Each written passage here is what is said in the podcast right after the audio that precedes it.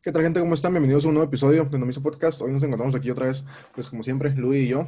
Eh, esperamos que estén bien, que hayan tenido una muy buena semana y que la semana que viene pues también sea mucho provecho para ustedes. Hoy vamos a hablar de un tema pues que bastante interesante. Creo que todos los temas que tocamos tratamos de que sean interesantes para que se pueda llevar una buena plática del mismo. Eh, y vamos a hablar sobre la violencia como solución a la represión y qué tan válida es, es la, la violencia para mm, eh, pues, solucionar ciertas represiones que se tienen pues para ciertos grupos, ¿no? Entonces, ¿qué tal, Luis? ¿Cómo estás? Contanos qué tal estás y, qué piensas al respecto de, del título, de la premisa con la que vamos a comenzar a hablar. Bueno, pues ya por fin tuvimos el momento para volver a platicar con Oscar. Eh, pues estoy bastante bien ahí, sobrellevando la pandemia como todos.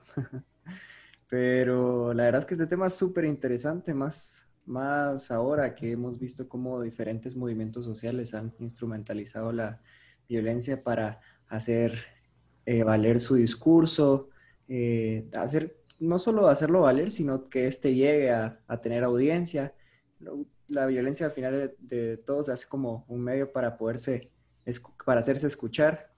Entonces es interesante analizarlo, sobre todo con el auge del feminismo actualmente, que que pues está utilizando la violencia como, como, como medio para difundir su discurso. Eh, y pues hay que analizar hasta qué punto es válido, si es válido. Entonces eso es precisamente el tema de hoy. Sí, yo creo que es importante mencionar, yo creo que lo mencionaste en unos episodios, no me acuerdo en qué, en qué episodio lo mencioné, que para mí yo consideraba válido eh, la, la, violencia eh, hasta cierto punto, siempre y cuando no hiriera a la, eh, físicamente o, bueno, a otra persona, ¿no? Me parecía válida siempre y cuando estuviera y fuera el último método para poder solucionar la situación. Lo que pasa es que también aquí se entra mucha subjetividad, ¿me entendés? Porque te puedo decir yo que lo que yo considero que ciertas propuestas son válidas eh, violentamente y ciertas no, pero ahí entra totalmente a mi subjetividad.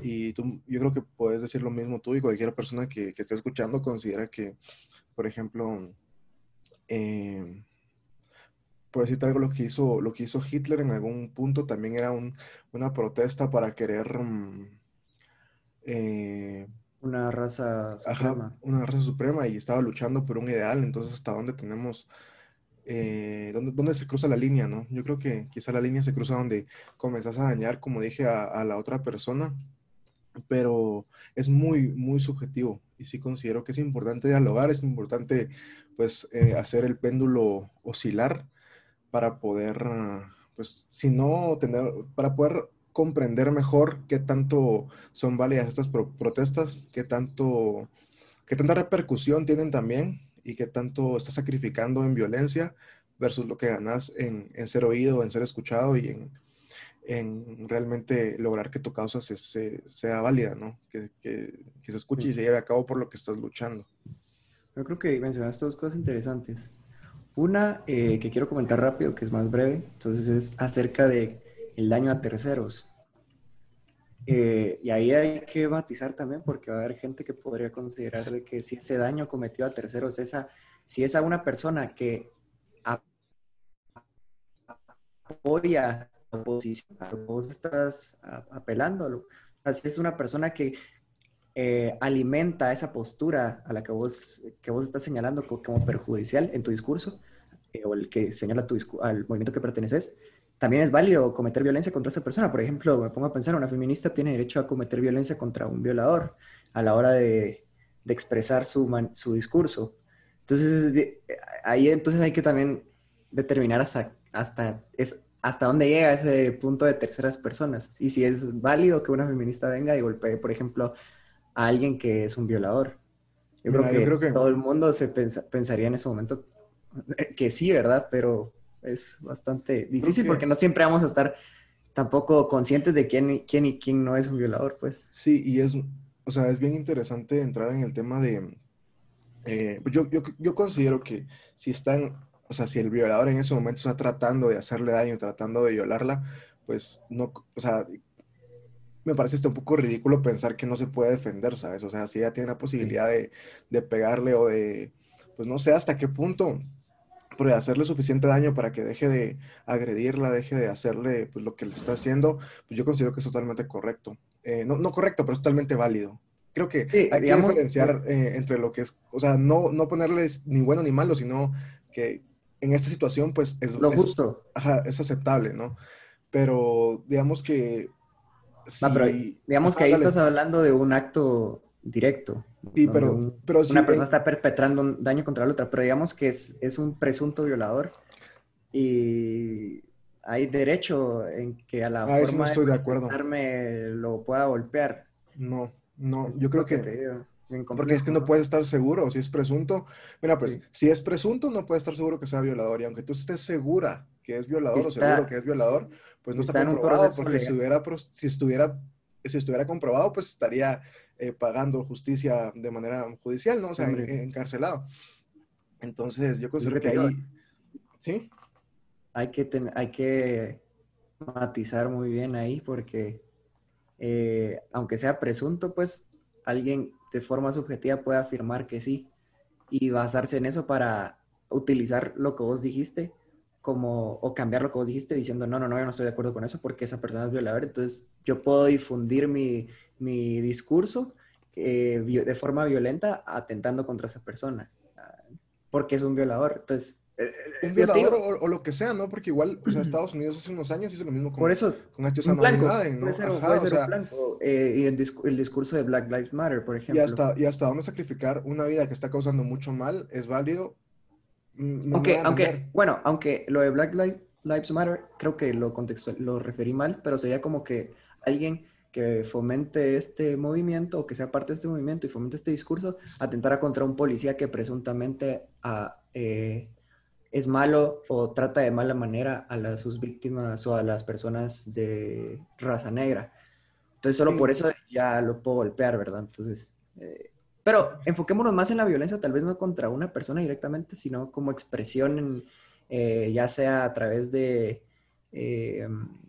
de forma vandálica, aunque de forma vandálica ya sería como sin un objetivo claro, pero a, los iconos, por ejemplo, ya sea a un icono estatal o a un icono eclesiástico, todos estos monumentos. O propiedad privada, propiedad. Propiedad privada, propiedad pública, sí. Va.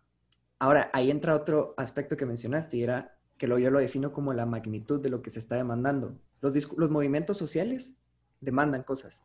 Claro. Por ejemplo, las feministas. Por esos movimientos. Exacto. Las feministas tienen una demanda clara y es la demanda por la reivindicación de la mujer a partir de, y si es radical, a partir de la abolición del patriarcado.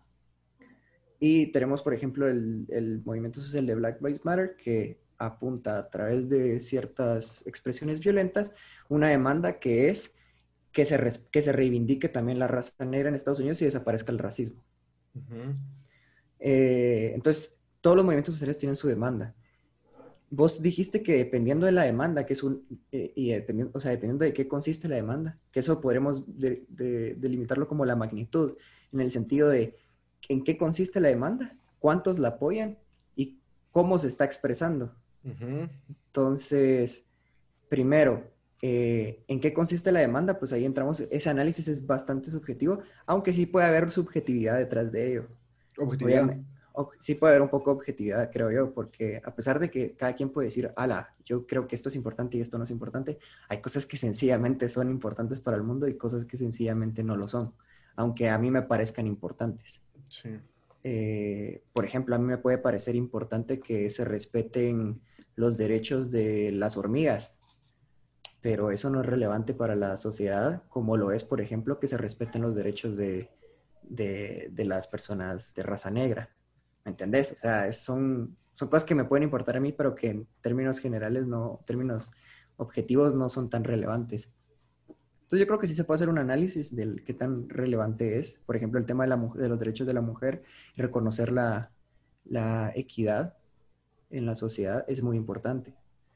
Eh, y por ejemplo, en tiempos anteriores teníamos que no ser, eh, un aspecto donde no se veía eso, la igualdad ante la ley, por ejemplo, eh, era a través del sufragio.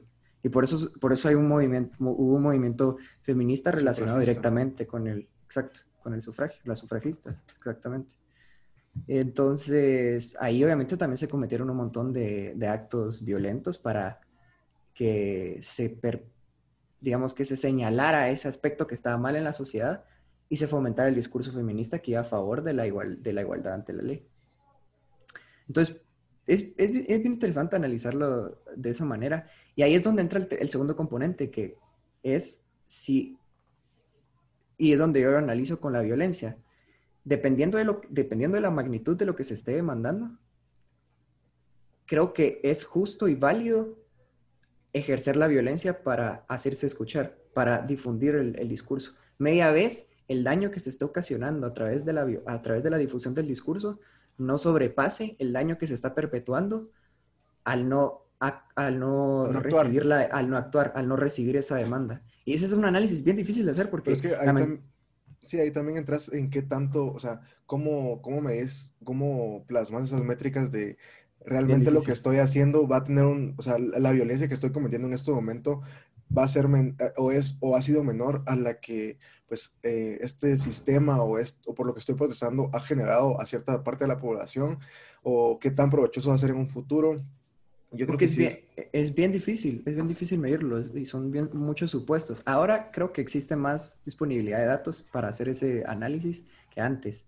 Eh, se pueden ver la cantidad de, por ejemplo, de violaciones o, por ejemplo, de de denuncias hacia maltrato a la mujer que no se toman en cuenta o cosas así, diferentes áreas legales en donde se puede observar el fenómeno al que se está apelando. Eh, y se puede contrastar con, obviamente, un supuesto imaginario de lo que conllevaría ir a protestar. Obviamente los daños a la propiedad que se puedan, que puedan suscitar de ir a, a, a demandar nunca se van a comparar, por ejemplo, con una vida humana. Yo creo que ahí, donde, ahí es donde está el, el parteaguas, porque yo creo que de, o sea, para mí, ninguna violencia sobre otro, otro individuo humano, otra, otra vida humana está justificada. O sea, si, si yo como persona negra, por decirlo de alguna forma, si yo fuera una persona negra que vive en Estados Unidos y me siento eh, oprimido, siento que hay mucha violencia contra mi persona, tomo o trato de violentar a otra persona, dígase un policía, para tratar de, de pues de hacerme notar, uno no va a tener ningún cambio significativo.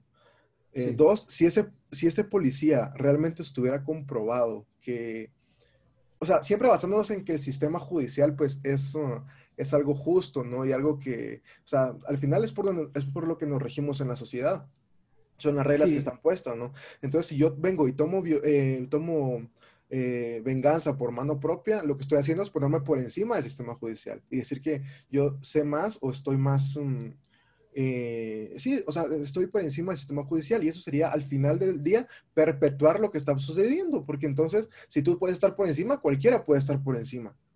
Entonces es perpetuar simplemente la violencia. Entonces yo sí creo que por pues caer en una paradoja. Ajá, en un, en un, círculo vicioso, pues. Entonces, por muy duro que sea, eh, sin, o sea, es que se me, se me, pone la piel chinita imaginar que a, a, a, una, a una, de mis hermanas la, hipotéticamente la, la, llegaran a violar y yo estoy seguro que esa persona lo hizo. O sea, a mí me, o sea, me herviría la sangre por dentro por ir a reventarlo a golpes, ¿me entendés? Sí. Pero el, el hacer eso simplemente perpetúa que cual, o sea, perpetúa el, el, la violencia. La violencia, pero, o sea, hace que cualquiera pueda, lo que, sí. que, cualquiera puede ponerse por encima de la justicia. Lo que realmente debería hacer yo es hacer todo lo que está en mis manos para poder probar que él realmente fue y a partir de ahí, pues hacer todo lo posible porque el sistema judicial, aunque es mediocre de Guatemala, logre hacer que pague por lo que hizo, ¿me entendés? Porque hay... esa, esa conducta es crucial y esa conducta, esa conducta se basa sobre un pilar y es la confianza en el, en el, sistema político, la confianza en las instituciones,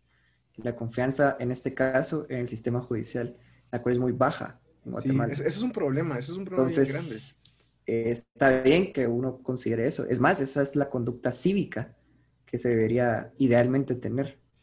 Lamentablemente nuestras instituciones han fallado tanto que esa desconfianza institucional existe y es evidente y por lo mismo es que la gente toma acción propia. No digo que esté bien, pero es un fundamento para que la gente lo haga. Eh, y lo malo es que solo se sigue desacreditando el sistema judicial y se sigue haciendo más vulnerable el Estado, la, la fuerza del Estado.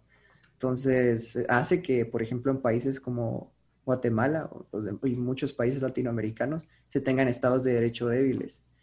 Y pues al final de cuentas que se mantenga este, este vicio de, de injusticias y de justicia por mano propia, que al final de cuentas no, creo que termine siendo más justo que lo que un sistema podría llegar a, a, establecer. Pero fíjate que hace poco estaba analizando el tema de la protesta eh, o la manifestación de una, de, una demanda por un grupo social a partir de medios violentos. Es que la violencia actualmente no hay que solo considerarla como una manera de, de expresarse solo por ira y por de, forma irracional, sino la violencia es un método de publicidad. También hay que tener eso en cuenta. La, la, violencia no se utiliza solo porque, ala, me tengo que ir a desahogar ahora, porque hay diferentes formas de desahogarse, sino que, por ejemplo, los movimientos sociales actuales utilizan la violencia para, para encabezar los periódicos utilizan la violencia para precisamente fines publicitarios y que su demanda sea escuchada. Entonces la violencia no tiene solo ese componente de, ala, me voy a ir a desahogar, no, no, no. También quiero que me escuche y quiero que me escuchen y como de forma pacífica creen que no las escuchan, pero yo no creo que sea, eso ya entra en la, en la, en la efectividad de los medios que utilizan los movimientos sociales para hacerse escuchar, que son varios, y la violencia es una nada más. Hay diferentes, hay muchos movimientos pacifistas que han tenido éxito en, en la historia. Basta con recordar, por ejemplo, los movimientos antinucleares, eh, los movimientos que estamos, ah, incluso en Guatemala hay un ejemplo nacional, eh, la manifestación del 2015, exacto. Eh, también tenemos los movimientos por los derechos humanos, sobre todo los de, los, de los migrantes. Hay un montón de ejemplos. hace poco justo estaba revisando una fuente sobre ello. Entonces, la violencia no es, hay que entender que la violencia no es condición sine qua non, o sea, sin la cual eh, un movimiento social pueda hacer que sus demandas se vuelvan relevantes. Eso es mentira. Eh, mucha gente piensa eso, mucha gente cree que solo a través de la violencia me puedo hacer escuchar. No, eso, eso, eso es mentira. Que la violencia sea una forma fácil de hacerse escuchar es diferente. Eh, y ahí es pues, donde tiene que entrar el análisis que estábamos haciendo en su momento de si es, si es válido o no, o por lo menos tratar de esbozar si lo es, porque es bien complejo, como vimos. Pero mm, también me entró el tema de la propiedad privada. ¿Es, válido atentar, es, válido atentar contra la propiedad privada? Porque de cierta manera se está, el debate. De cierta manera se está atentando contra el trabajo de un individuo, contra el esfuerzo, el trabajo materializado de un individuo. ¿Es, es, válido que, que un movimiento social atente contra mi esfuerzo y trabajo materializado a pesar de que yo no tengo nada que ver con el movimiento? Está, muy interesante esa pregunta. Es, muy interesante. y no sé qué pensás.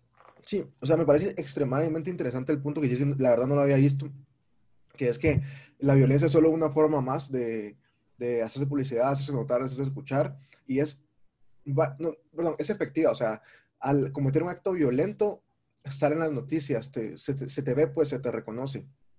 Me parece interesante porque sí es cierto, eh, y no, no lo había no, había llegado a ese punto de análisis. Ahora bien, como dije antes, para mí cualquier eh, acto de violencia contra otro ser humano que atente a, su, a, su, a su humanidad, a su físico, a su psicología, pues no está, no está justificado. Pero ahora, a la propiedad privada, como decís, se pone, o sea, se pone bastante más interesante el debate porque es justo lo que decís, es lo que yo he construido por medio de mi esfuerzo a lo largo de mis años. Si es correcto o es válido que otra persona venga a destruir lo que, lo que yo he construido. y, también, se tiene que diferenciar entre la propiedad privada y la propiedad pública, porque, o sea, yo, quizá ahí es donde está el parteaguas y ahí es donde está la diferencia, eh, porque, mm, no sé, o sea, se, desde el punto donde lo planteas, se me hace interesante y me logras persuadir a que la propiedad privada también es derecho propio, o sea, pues es propiedad privada de las personas, ¿no? Entonces, pues es tuya y es, es como, me, me parece súper, súper correcta tu expresión de materialización del esfuerzo. Pero la propiedad pública se puede atentar contra ella en, en, en, en ah. violencia haciendo para, para una manifestación de cierto tipo. creo que más que verlo como violentización a la propiedad privada, a la propiedad pública, perdón, hay que verlo como una como un atentado contra el sistema, contra el sistema político contemporáneo. Entonces, cuando se ataca a un monumento, cuando se atacan a figuras que representan al Estado, que representan al orden actual que se, que, en el cual su salvaguarda es el Estado, eh, creo que es válido, porque es una forma de protesta.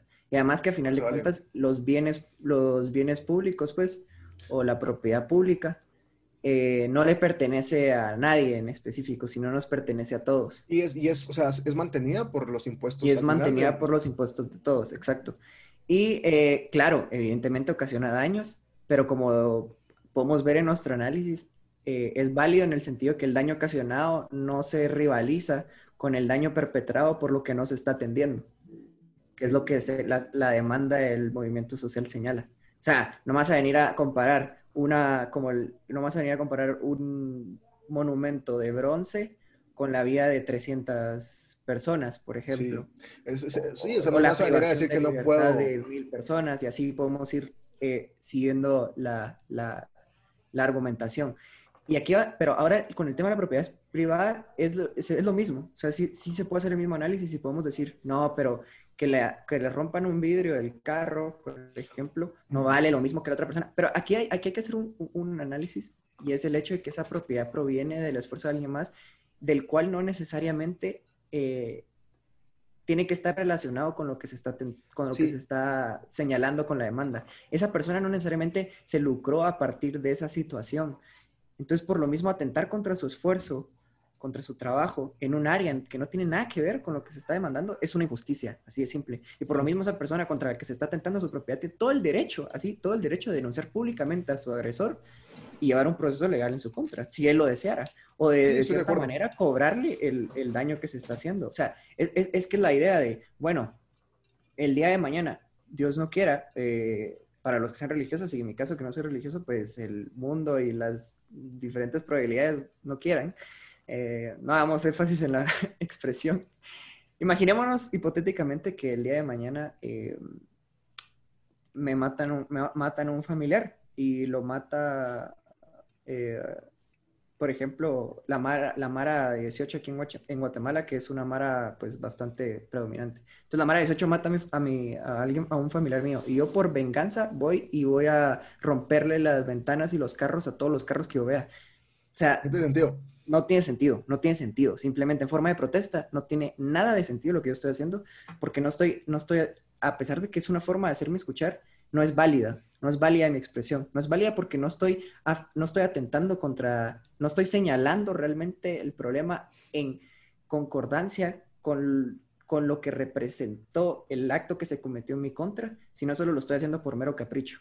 Entonces, no hay correspondencia, no, no es un acto. Ahí yo creo que el ejercicio anteriormente eh, hecho no está del todo, no, no, es del todo aplicable, no es del todo válido. Y por lo, mismo esa forma no es válida. De, lo que pasa es que, o sea, lo, el, tema con la propiedad pública es que como tú decís, no es una violencia como la, es una, es violencia contra la propiedad pública, pero no se tiene que tomar como tal, se tiene que tomar como lo, como lo comentaste. Significado. Como una, ajá, como una protesta a, al sistema al Estado, al, a lo que, y, y en, en, temas del Black Lives Matter y las propuestas feministas, eh, las protestas feministas, lo que, lo que de trasfondo realmente hay, que muchas personas que participan no lo ven, pero lo que realmente dentro, de, detrás del trasfondo es hacer al Estado, o sea, tratar de, de alguna forma hacerse notar para hacer que de alguna forma el Estado cambie, ajá, el, el, Estado cambie, las leyes cambien, la justicia cambie y sea verdadera justicia sobre los, lo, lo que está sucediendo. Sí.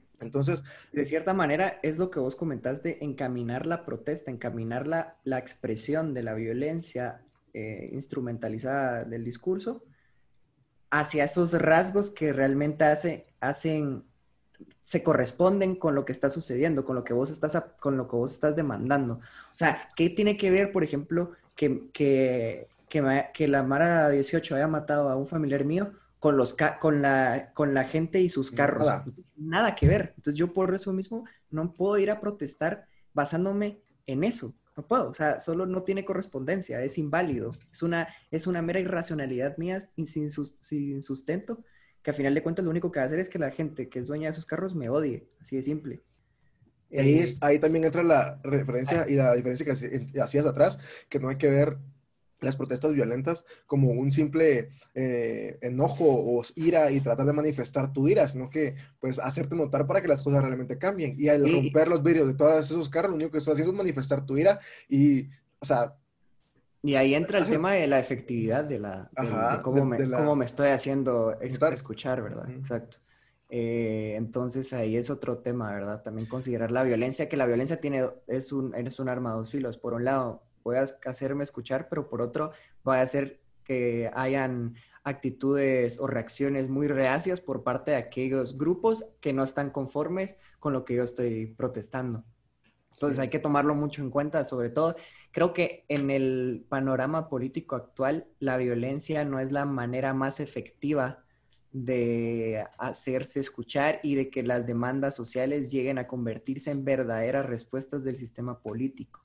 ¿Por qué? Porque hay un montón de mecanismos de representación política y hay un montón de instituciones, organizaciones que permiten a las personas trasladar esas demandas efectivamente al sistema político sin llegar a la violencia. Ahí una forma que sabes, Romano, o sea, ahí dale porque... Entonces, eh, sí, o sea, hay partidos políticos, hay grupos de presión.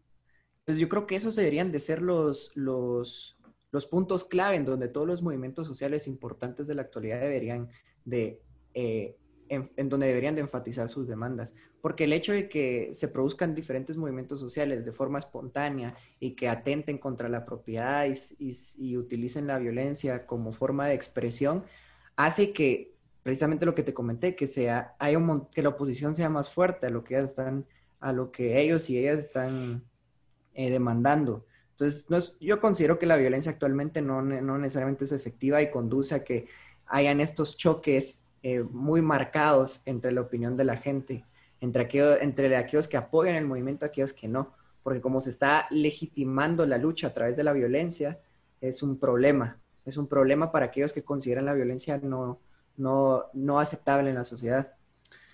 Eh, y entra eh, obviamente en varias contradicciones, como mencionabas, sea, se, como lo mencionaste vos hace un momento, de pido que no, no haya violencia, pero utilizo la violencia. Entonces es como bien difícil, ¿verdad?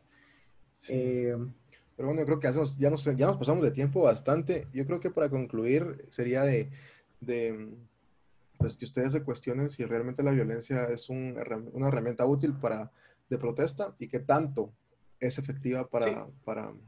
Yo creo que aquí hay que, tal vez para cerrar, ver que la violencia es válida Sí, es válida. Eh, históricamente la violencia se ha utilizado a través de, eh, como forma de protesta, como forma de hacerse escuchar, de, hacer, de, difundir un discurso de un movimiento social eh, desde hace mucho tiempo. No es algo nuevo y muchas de, de los supuestos cambios que se han efectuado en la sociedad han sido acarreados por movimientos sociales que han utilizado la violencia para expresarse. Entonces sí es válida, eh, ¿Hasta dónde? Creo que el ejercicio que proponemos es bastante útil y es básicamente que se contemple la magnitud de lo que se está demandando con el daño que se puede ocasionar a la hora de, manifestar de manifestarse violentamente. Yo creo que es un buen ejercicio hacerlo siempre para ver si realmente es válida su expresión. Y tercero, si es efectiva. Eh, yo creo que actualmente, como dije, no es del todo efectiva. Creo que van a haber momentos donde sí lo es, que podríamos imaginar sistemas políticos en donde no exista representación, pero actualmente hay muchos, en muchos países donde sí existe la oportunidad de, hacerse escuchar de forma pacífica y de forma política sin llegar a manifestarse a través de la violencia. Entonces ahí se vuelve un poco menos efectivo porque ya produce esas reacciones eh, violentas por parte de los grupos opositores. Entonces, nada más eso. Bueno, pues Muchas gracias por escucharnos un domingo más. Esperamos que sea de provecho su semana y pues nos vemos la, la otra semana. Vamos a ver si puedo grabar. Bye. Nos vemos.